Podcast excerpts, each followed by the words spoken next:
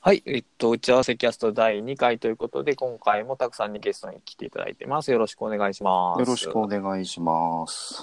はい、早速はいですけども、えっと、はい前回少し出てきた、えっと、僕らの生存戦略、僕が今書いている本についての話をしようということで、はい。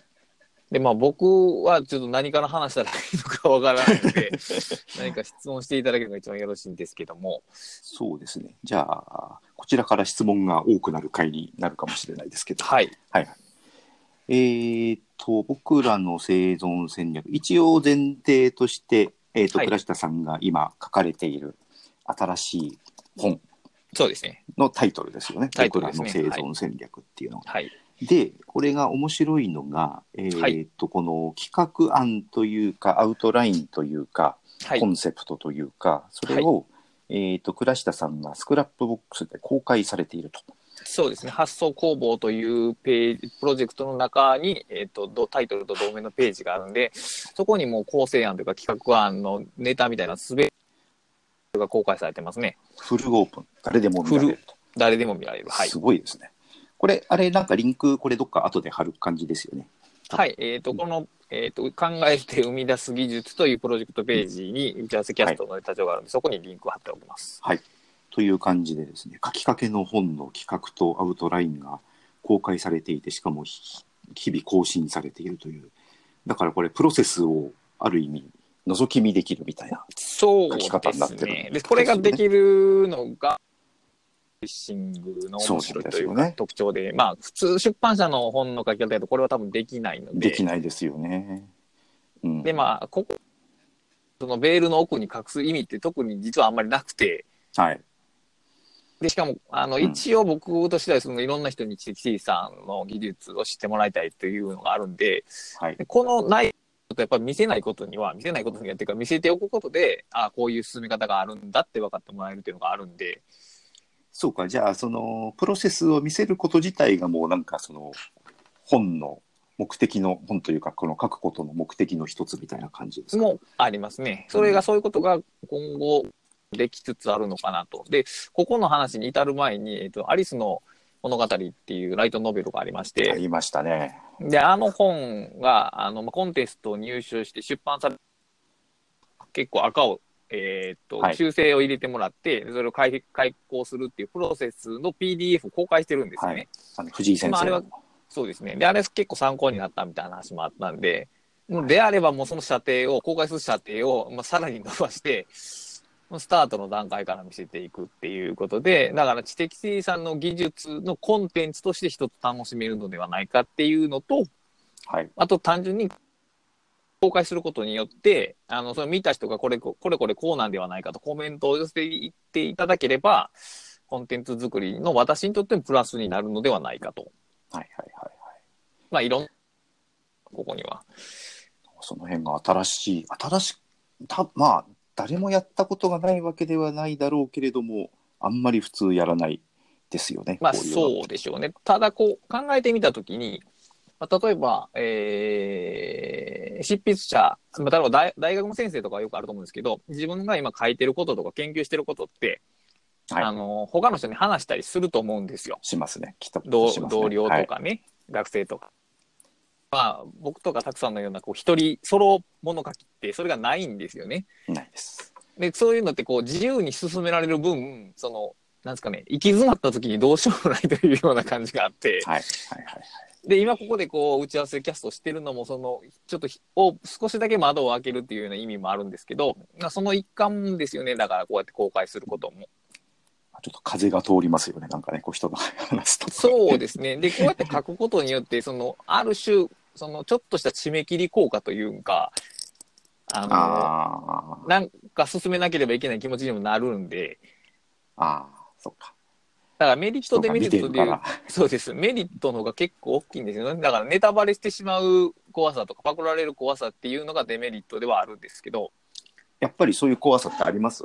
まあ僕の中ではないですけど、その想定する人はいるだろうなとは思うんですけど、この、そこまで手の内を晒すことについての怖さああ、まあ全くないですね。それはないです。あだ同じ素材を例えば僕とたくさんが揃えたとしても出来上がる本は多分全く異なるんで、ーそうでしょうね。だからそこは大、だから、ある種そ、そこのここに、この企画案ページに並べてあることも何かこう奇抜な発想があるわけではなくて、一つ一つは、なんですか、よくある事実というか、事実って事実なん誰が扱っても事実なんで、うん、まあそう、まあ読んでいくとそう言われてみればそうかもしれないけれども、そうですね。だからこれをいかに並べるか、いかに選択するか、いかに語るかっていうところが、そのコンテンツの、えー、なんていうかな、価値というか、お金を払ってもらえる部分だと思うんで、はいでこんなものは別にいくら公開しても別に何も怖いことはないですね。なるほどですね。いや、僕ね、怖いんですよ。僕それやろう。やると、自分がやると想定すると。どこに、どこに恐怖がありますかね？いや、それがね、わかんない。わかんないですか？あの、ただ、あのね、ただ、あのーなんだろう、シェアをする文化ってあるじゃないはい、ですか。ありまあ、その、今、はいはいその、はい。多分主流はそっちだと思う、うんんですよはい、そうですね。で、そのシェアをすることの価値っていうのは重々分かってるつもりなんですけど、はい、はい、はい。あのーどうもそれがうまくできないって多分ね、それ自分の欠点というか、欠欠点っていうとあれだけど、その自分のその弱いところじゃないかなはい、はい、はい。なるほど、なるほど。あのーね、プロセスをこう公開すること自体がダメなわけじゃなくて、はい、プロセスを公開するのがすごく苦手で、はい。ある段階まで行ったものをこうシェアするのは全然いいんだけれどどの段階まで行ってない、そのなんか混沌とした段階で公開するのがね、なんかうまくできないというか、ちょうど、なんですかね、何か申し訳なさみたいなのがあるということですかね。、あいや、全然、全然ない。あーそういうことではなくて。あのーそれについて当然、こう、誰かが意見とかコメントをくれるじゃないですか、例えばはいはい公開すると。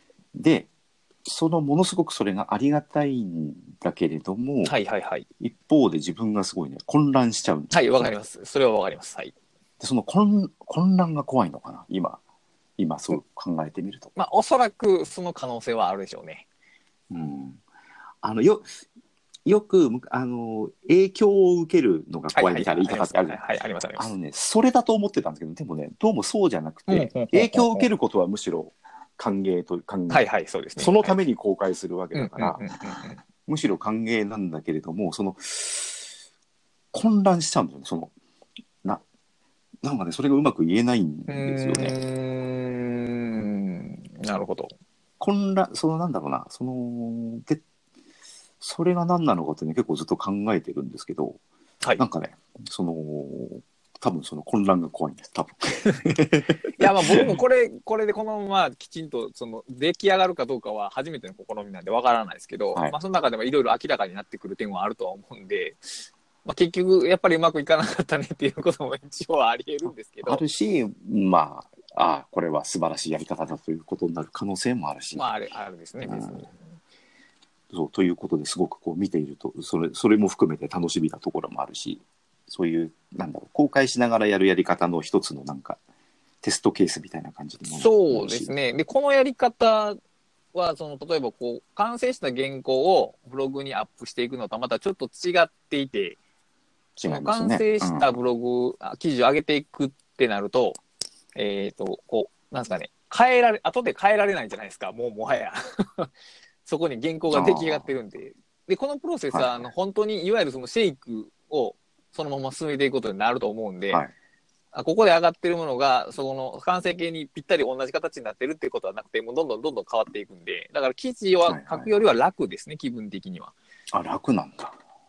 そうですね。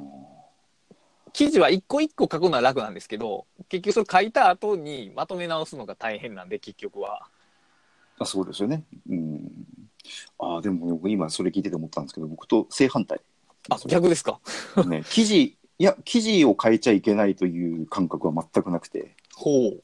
あの、ブログで公開した出来上がった記事をぐっちゃぐっちゃにして、全く原型がなくなるぐらい変えちゃうのは何の抵抗もないんですよ、ね。あ、うん、そうか。だから抵抗はないんですけど、なんかすごくめんどくさいというか、僕の中で作業の量が多いんですよ。その一つの記事を書くときに、かなり流れをしっかり組むんで、その文章的な流れっていうか、で、その逸脱も一つのラインに入れてしまって、なんか、まあ読み物として面白いものに仕上げようとするんで、そのパーツにばらす作業がね、結構めんどくさいんですね。まあ、めんどくさいっちゃめんどくさいですよね。だからもう初めからもう部品ごとにしておいた方が、作業自体の楽さはあるっていう感じですね。そうか、なるほど。そうだ、僕その記事の、例えなんだろう、そのすごく、あのー一貫したものでなくても、記事の形、自分がこれで公開できるっていう形にまでならないと公開できないんあですよね。で、一方でその公開したものをいくらでもぐちゃぐちゃにしてげ、あの、変えちゃうことには全然抵抗がないってういう。ーん。まあ、やっぱそれ普段、普段アウトライナーを使ってるか使ってへんかの差はあるんでしょうけど、僕だからもう完成した記事を手入れてバラバラにするぐらいやったら、同じ素材を元に一から書き下ろす方を選んでそうい、うことなんだ。面白いですね。ほんほんとなんかこういう、ちょっとした違いに思えて、全然違うっていう。そうですね、そこでかなりプロセスは変わってきますよね、やっぱし。面白い。これは、あれですね。あの、今後注視します。僕らの生存戦略がどう？でもこれ今、アウトラインの状態じゃないですか、今公開さアれてる。ウトラインよりも一個手前ぐらいかな。一個、さらにラフな。なんて言ったらいいんやろうな、これはでも、だから KJ 法で言うとカードが縦に並んでる感じですね僕の中では。これがここからどうなるのかっていう話で、あのーこれ見てると、まあ、はい。まあ仮にアウトライン、まあ以前のものはい。かもしれないけども、アウトラインとしたときに、はい。ものすごく大きいなと思ったんですよ。その、いわゆるアウトラインというよりも、はい。すべてのパーツをはい。はい。一度はいこうなんかテーブルに広げてるみたいな。そうですね。まさにそういう感じですね。はい。で、こんな大きなアウトラインっていうか、こんな細かいアウトラインって僕まず作らない。でしょうね、おそらく。はい。わかります。わかります。で、ここまで作るんだ、パーツを細かく出すんだったら書いちゃうんですよ、で僕。ああ、もう文章として。文章として書いて、書いた後で解体する。なるほどね。なるほどね。うんここまで細かく、その、パーツを書き出したという経験がない。あ、僕もこれ初めてです。初めあてです。そうなんだ。あ、いつもこれやるわけじゃないんだ。はい。これ、えーいあの、このページ、その、えっ、とね、僕らの生存戦略ページの真ん中ぐらいに過去の目次案っていうのがあって、ありますねえーリンクがあって、ありますねそれを押してもらうと、その、バージョン1っていうのがあって、で、まあ、1章から6章までの章立てになってるんですけど、最初よ、よくあるパターンは僕を最初にやっぱりこういう章立てを作るところがあるんですね。いわゆるアウトラインですよね、アウトラインそういう意味では。この、で、この6個の章立てを作る前に、その素材のブレストというか、どんなことについていくかは、それ当然列挙するんですけど、あそこまで細かい列挙ではないですね。今並べているものの列挙ではないです。ああ、じゃあ、これは、ある意味、初めての書き方をしてると。してますね。で、ここからどうアウトラインを組み立てていくのかが、今、最も重要な課題なんですよね。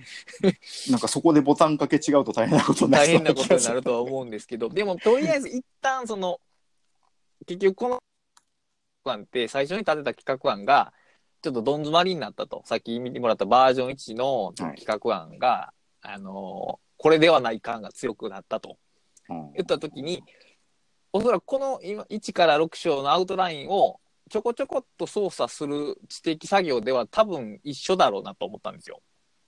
どん。詰まり感は。どん詰まり感は変わらないだろうなと。はいでそうしたときにどうしたらいいかなって思って、でまずその最初に自分自分が今この本で書きたいことは何だろうっていうのをちょこちょこっと箇条書きで並べていったんですよね。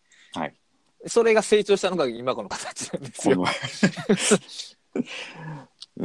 で、普段やったらある程度共通項が見つかった段階で、それを章にするんですよね。はい。はいでも今回はあえてそれをしなかったんです。しなかった。章になりそうなものがあっても、あえて並び替えもせずに、はい。はい。とりあえず全部並べたろうと。はい。で、その、なんですかね、古企業にまとめることをとりあえず放棄したんですよはい。ね。一体どんだけ自分がそこに並べられるものがあるかを並べてか、並べ切ってから、そこ、次に、えー、章立てを考えたいんですけど、その章立てが、例えば、ここに並んでるのが項目した、項目だとしたら、章は多分2つ上の階層なんですよね、きっと。ああ、なるほど。この上にまだこう説みたいなものがなんか多分ありる。得ると。だから、はい。はい。先にどっちを考えるのかっていうのがまず危険ですよね。その段階的に上がっていくのかに一個一個上がっていくのか、まずこれ、この全体を眺めて何か章になりそうな大きいことを言うのを探すのかっていうのが、今次のステップで悩んでるところなんですけどはい、はいはいあの、そう、それを今、先に聞きたかったんですよね。これ、これがそのまんまアウトラインになっていくのか、それとも、一旦これを全部出し切った後でもう一回改めてアウトラインから考えるのか、どっちなんだろうなとど思って。どっちなの。どっちができるか、まあ、だ多分二通り試すことにはなると思うんですけど、いだからこれを一旦コピーしといて、入れ替えてみる作戦と、あるいはもう単純にあのトップダウンで1章から6章ぐらいまでを考えるかっていう、両方多分やるでしょうね。これ分からないでどっちが進むかはや。りますか。やらざるを得ないやりますか。片方でもうんもちろんうまいこと言ったら、最初にやった方でうまくいったらいいんですけど、そうですね。そういうことそうでなかっったら反対をやるしかないでしょうね、これは。。ど、どっちからいきます？今考えてるのは、一回トップダウンでやろうかなと。ああ、やっぱりそっち行く。なるほど。まあ、それをひな形作ってみて、うまいこと収まりそうだったらそれでいいですし、そうじゃなかったら、もう一回、うんその、この項目レベルで並び替えるところからっていう感じですね。はいこれだって見てると、これ、段落レベルぐらいの項目がアウトラインになって、場合によってはセンテンスレベルもなってるまあ、ありますね。そう。だから、流度を揃えてないんですね、ここはね。そうですよね。うん、だから、表題になるようなものもあるでしょうし、一一行だけのものもあるでしょうから、そうですよね。まあ、混沌としてますよね。だってこれアウトラインみたいな形してるけど、これ僕の書くブログの1記事より全然長い、ね。ここれでもまだまだ途中ですからね、これ、おそらくは。れすごいね。ただ、うん、あのー何、なんだろう、方向性というか、そのなどういう方向を目指してるのかっていうのは、なんとなく、あの、わ、わかるというか、あなんだろうな、感じられますよね、これ見はい。はいはいはいはいはいはい。そその感じを、あまり初期の段階で、こうですとギュッと絞り込むんじゃなくて、どういうことが言えるんだろうを、とりあえず今広げてる段階ですね。そうですね、そういう感じですよね。で、なるほど構成を、まあ、章立ての構成を考えるというか、その最初に立てた、その、目次案。はい。で、もうすでに原稿も50万字ぐらい揃ってた目次案を、もうふた久しぶりに見たときに、はいえっ、とね、なんかね、二つ多分違和感があったんですね。分析すると。で 一つは、すごく説教臭いなって思ったんですよね。なんかこう、なんかそのおっさんが若者に向けて言ってる感がすごく強くて。で、なるほど。その、なんですかね、す最近書いた新書は、なるべくそういう説教感は出さないようにしたつもりで書いたんですよね。やるまわ。あ、はい。どう読まれたかはわからないんですけど、で、そういうテイストの文章は、若者、まあ、この本は一応若者向けに書くつもりなので、結構いいなと思って。だから、この、この書き方やと多分、僕が満足する本にはならないだろうなっていうのと、はい。あと、あまりにも、なんですかね、話が論理的にまとまりすぎてる感もあって、これからこうです、こうしたらこうなりますみたいな風になってたんですよね、僕のこの章立てでは。でもはい多分ね、それはね、多少の嘘があるんですよね。うん。その嘘はもちろん本を書くときにうんある程度許容しなければならないものなんですけども、ちょっと今回それはおその許容できない幅になりつつあるように感じられたんですよね。この企画案を立てた時から、この今に僕に至るまでに、いろいろこう考えたこととか、こう知ったことがあって、はいその視点で見ると、どうもちょっと嘘くさいの度合いが強いなと。あ、嘘くさく感じちゃったと。うんうん、そうですね。ハリボテっぽく感じましたね、ちょっとね。あーなんだろう、ロジックがかかカチカチすぎちゃってるっていう、うん、感じがあって、読み手に寄り添えてない感もあった、ああありましたし、だから、あのままでは多分ダメだろうなと、不出来なものになるだろうなと。なるほど。でも最初は、最初それを作った時は、そうは思っていなかっ全く思ってなかったですね、そた。りゃち。なみにいつですか、それ最初に作ったのあれ、いつなんやろあの、あれ、あの、読書文ってメルマガで連載してた文なんで、で、メルマガで連載してたと書きながら考えてたんで、相当前ですよね。2年じゃ聞かないはずですけど。3、4年前 前でですすねおそらくあれメルマガでやってただか。ら、よ4年前だと仮にするならば、僕だからさその頃まだ35、4、4とか5やったんですね。30代まだ前半だったと。そうそう、だから前半だ、その時の気持ちとやっぱり後半みたいな気持ちのズレがあるんですよね、そこは。いずれね、そう、その辺は。あれですね、これ、あの、気合の入った本ほど書き始めるのに時間がかかって、その間に自分が変わってしまうと。そうそうそうそうそう。そういうのはありますね。扱う領域もこの本結構広いんで、うんものすごい広いですね、これ。うんこの、これだけ見てると。広いまた、うんその、いろいろですね、そよこれまでに読んだ本で、その言い言いたいことと僕は言わなくていいことみたいなのがいろいろ出てきて、取捨選択がまた変わってくるんですよね。はい。あの本がこれ言ってるからこれを言わんでいいっていうのと結局いろいろ出てきたけどこれ言われてないからやっぱり言わなあかんよねっていうようなこととかあ変化があったんで、それがこの、やっぱりこの3、4年で、変わってしまったんですよね、結構。だから同じ風にはならないし、同じ風にしてしまうと、自分から見た時に不完全になっちゃいますよね、そこは。なるほど。これなんでその時書かなかったんですか？あれは、その企画のストックとして、なんか、いその今やってることが終わったら僕らの生存戦略を、えっ、と、まあ、セルフパブリッシングで出そうっていうのはあったんですよ。はい。で、まあ、わ後回しになった、なってたのは、さっき言われた、その、この本が僕の中で結構存在が大きいんで、やっぱり。あの、いろいろこう落ち着いてちゃんとこう準備を整えてからやろうとか ありがちな。そうそう時間が経ってしまったっていうことはありますね。まあでも、良かったんじゃないかなとは思いますけどね、おそらくは。そう。思えるならいいですよね。うん、ちょうどだから、いろんなものが一周した段階ってかん、ブログとかも、ここの1、2年でなんかちょっと一周、なんかブームみたいなのもちょっと去ってみたいなのがあって、なんかいろいろこう落ち着いて話せる機会がやってきたのかなと今思うんですよね。はいはいはい。うん、そうで結局やっぱブログについても多分ここの中で書くことになると思うんで、ブログについても。どの形でどこでどう書くかわからないんですけど、ああ、だからそういう意味では、あの、今まで、あの、僕多分、倉下さんが出してる本ってほとんど読んでると思うんですけど、はい、あのそうです。あの、せあの、鬼のようにセルパブ本を出していたはいはいはいはい時期も含めて、はい。あれで言うと多分、あの、いわゆる実用書じゃない系統の本の要素がほとんど入ってる、あ、実用書じゃないっていうか、あの中のある、なんだろう、あの、真ん中の歩き方。はいはいはいはいはいはいはいはいはい。えっ、と、あと、なんだろう。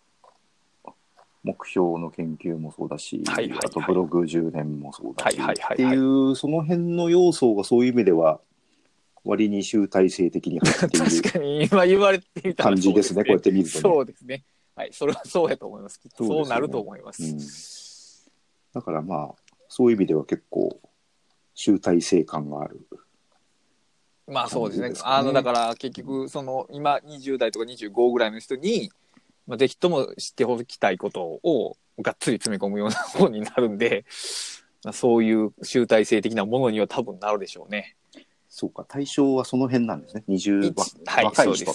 若い人。まあ、その、若い人の方が、この本が対象にする属性に重なる割合が高いっていう言い方がいいんで、多分だから、同じ、僕らと同じ年代の人でもこの本の対象には多分なるんですけど、そうですよね。うん、ならないことはないですよね。あのはい、項目の2個目にこう、ズレが生み生み出す生きづらさっていうのがあるんですけど、はい。やっぱその生きづらさっていうものを抱えている人っていうのが一応この本のはい対象で、おそらくは若い人の方がそういう人が多いだろうなっていう意味での若者向けってことですね。僕も生きづらさを抱えてる。そうでしょうね。もう僕も抱えてますけど大丈夫です。すごい抱えてる。うん、そうか。という楽しみな、楽しみな本ですね、これね、そういう意味では。あまあ、完成はかなり先になりそうですけどね、きっと。うん。これ、今、今っていうかさっき考えてたんですけど、これっはい。て、はい。まあ、セルパブを前提に書いてはい、ると思そうです。うんですけど、はい。これやっぱり紙の、仮に紙の本だとした場合、はい書店のどの棚に置かれるんだろうなと。まあ、僕が素直な書店員やったら自己啓発のところに置かれるんじゃないで自すか、ね。己啓発。に置かれると思いますけどね、おそらくはタイトルからしても。そうああ、まあそうか、生存戦略。なんかいかにもビジネス書とか自己啓発書に並んでそうなタイトルで並すよね。んで、でも、あ、でもそ、もうそうですね。並んでてもそんなに違和感ないな。うん。そうかで、結、局、このタイトル、この狙ったようなタイトルにしてるのは、結局そういう本に紛れ込もうっていうことなんですよね。ああ。つまり、そういう本を手に取る人にと手に取ってほしい本っていうことなんですよね。あああ、擬態。まあ、そういう要するにそういうことです。擬態ということです。擬態ということです。つまりこ、ここに書かれてることは、すでに分かってる人にこのことを伝えても何の意味もないわけで、まあ、そうですよね。こういう情報に、あ普段は接続しない人にう、うっかり手に取ってもらうような本になってもらえたら一番いいかなと。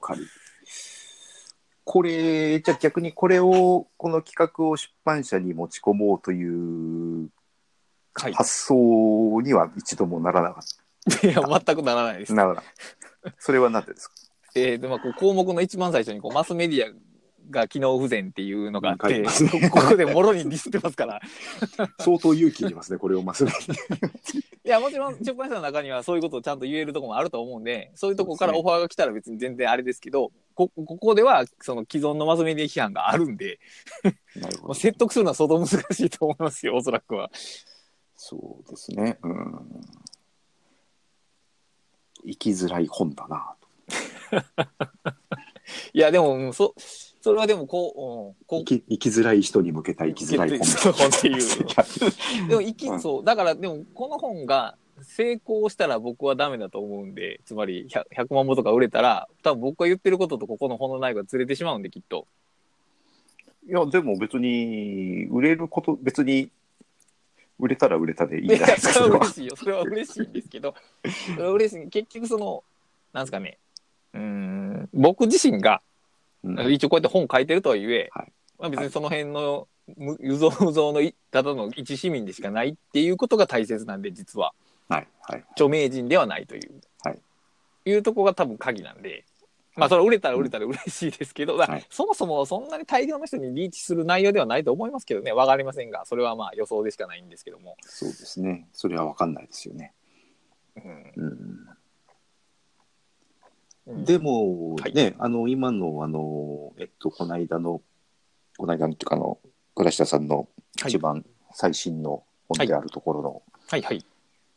えっと、頭、頭の中、やるおわっていうタイトルだもうやるわで、やるわでいきましょう。はい。やるわでいいですか？はい。やるおは、あれ、すごく反応が、反応がねすごいよ、ぶめっちゃびっくりしてるんですけど、いや、これまでの本でね、うん一番お早くて多いですね、反応が。いや、だからやっぱりそういうものを求めてるというか、なんだろう。そういう人が多いんじゃないかなまあ、少なくともそういう人向けのコンテンツが今までのそのなんですかビジネス文脈の本ではなかったっていうのはあるでしょうねきっと。そうなんでしょうね。そう、だから、なんかこうこういうのってあんまり多くの人にリーチしないって、もしかして思い込んじゃってるものが実はそうじゃないっていう ことだでもことも、そのその多くじゃないっていうのは多分規模感の問題でうん、まあ、規模感はね。行っても1万ぐらいやろうなという感じですかね1万はもちろんセルフパブリッシングでめっちゃ多いんですけど、1万。まあまあ、1万10万とかはないんじゃないですかきっと。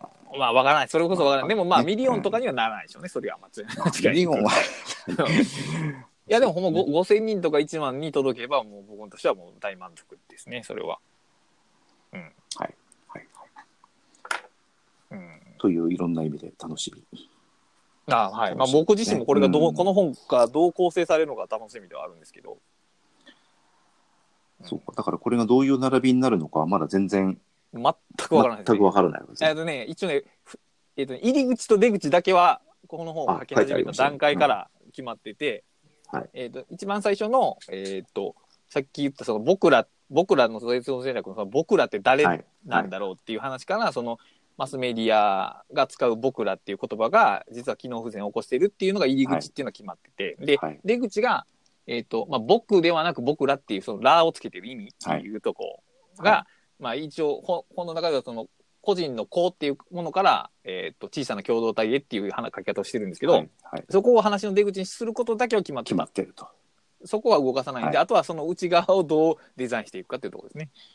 はい。うん。楽しみです。いや、そうだね。僕らっていうのね、僕ね、すごい気になってたんですよね。あの、昔から、あのーもうね、80年代の終わりぐらいから気になって、あのーあの、そう、80年代の終わりに、あの、なんだろう、ポパイとか、はいホはいはいはいはい。ットドッグプレスみたいなあの手の雑誌によくね、使われてたんでしょうね。僕らのなんとかみたいな。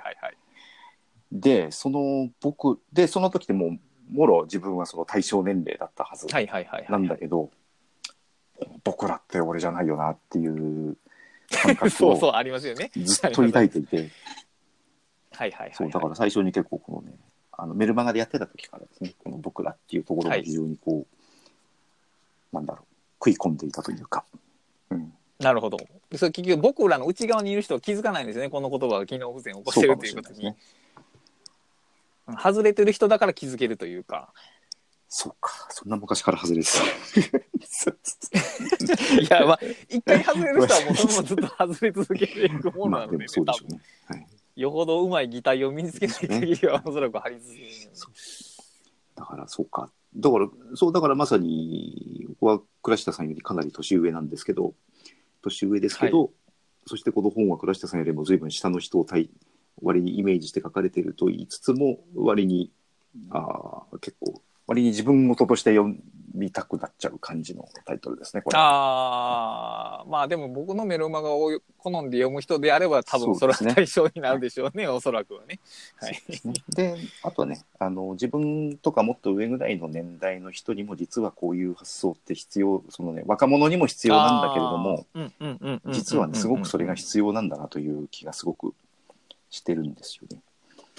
だから結構そのうんね、広く読んでほしいなっていう、まあまだできて、まできてないんですけど、まあそうですね作読んでまだできてないですけどねね。いや、結局だからその、ある世代の、その、一億総中流というか、日本が均一な価値観でいた頃以外のロールモデルが実はないんですよね。ないです、ね。ないというないですね。はい大きく、大きく言っちゃいま、はい言い切っちゃいましたけども。そそこがない時点で、そこに外れる人はどうしても生きづらさを感じてしまうっていう問題を僕はどうにか、まあ、解決したいとは言わなくても、そこにある生きづらさって別にあなたのせいではないんですよっていうことは言いたいですよねあ。そうですね。それ、なんか、そうですよね。ツイッターとか眺めてても、いや、それはあなたのせいじゃないんだよって言いたくなることってそうそうそうそうそうただこれを、なんですかね、これをあまり強く書くと説教臭くなるなっていうのがあって、そのどんな文体にしようかっていうのはあるんですよ。この内容を説教臭くなく書くのってかなりハイレベルな。入れる。でもまあ、求求められてるし、まあ、ある程度なら自分もそれぐらいの文章力が身についていたらいいなとは思うんですけども。いけると思います。はい。はい、ありがとうございます。というぐらい、いや、ぐらいっぱいあるんですけど、時間、時間がもう3はい時。まあまあ、全然、あの、別にどこで切ってもらっても続けてもどちらでも結構ですよ。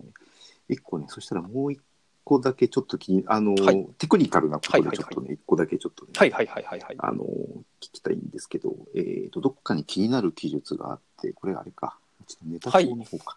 あの、スライドを作るように本を書けるかっていう、はいはい。多分前回の話はいはいの、前回の話を受けた話ですね。で、この僕らの生存戦略に適用する、適用する適用しようと思ってる。適用しようと。つまりさっきの言う話で言うと、えー方法論の一つとしてトップダウンで組み立てるんじゃなくて、入り口と出口はもう決まってるんで、もうただそのひたすらつながりだけ、入り口につなぐつながるものを一番つながりのいいものをその下に並べてっていうことをひたすら繰り返してもうリニアしかないはい状態で本にできるかっていう一つの実験はできるんかなと思って。でスライドを僕は絶対にスライド作る時ってアウトライン立てないんで。ああ、あ、アウトラインっぽくないですね。倉下さんのスライドは。うん。あ僕はもうあの最初に言うことが何かっていうのを決めた後はもう話の流れだけで作っていくんで、そのそのマインドセットでこの本作りみたいなのを進められないか。進められたとしたらどんな感じの本になるんかなっていう。結構違った感じになるかもしれないですよね。うん。なるだ結局これまでの本は必ず特に実用書はあのつ構造を意識かなり強く構造を意識して作ってるんで、はい。1章と2章と3章と4章があってそれぞれがどう機能してるか何を主主張してどこの話につなげてるのかっていうのを考えてるんですけど、そそれがさっき言ったように逆にこう硬さにつながってる、はいはい読み手にとっての硬さにつながってる可能性があ,、あって、はいでやる終わって割に緩いんですよねそれが。そういう、うゆるい、ゆるいですかね？いや厳密にその、うん、話は流れてますけど、なんかそのこれまでが僕が作ってきた本よりは章ごとの構造関係はそれほど強くなくて、そうですね。うん。うん。まあ、順番をどっか2章と3章入れ替えたとか、えーおはか一応部分的には結構可能な、他の本では結構無理なんですよ。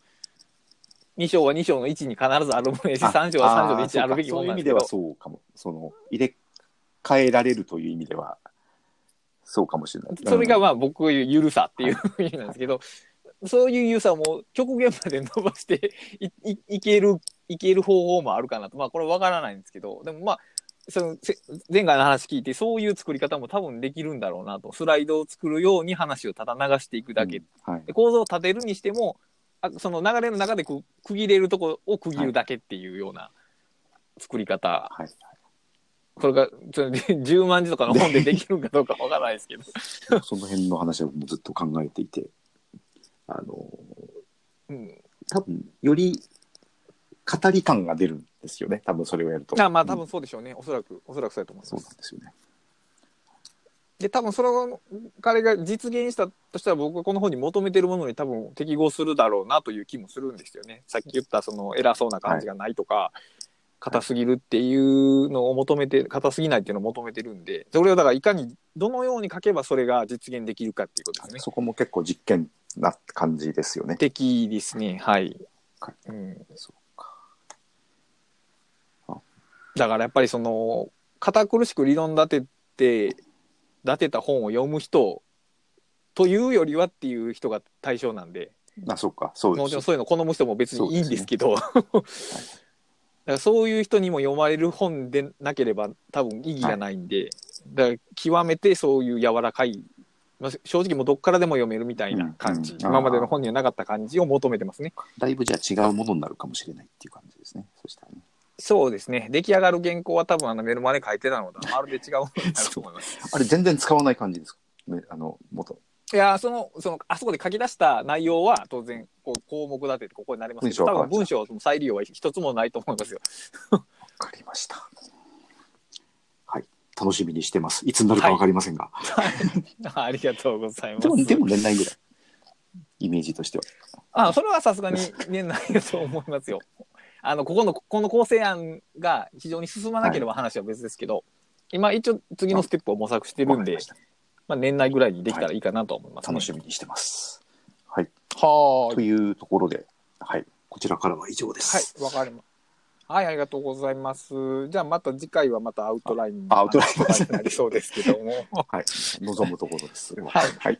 はい。はいじゃあよろしくお願いしますよろしくお願いしますはい失礼します。失礼します。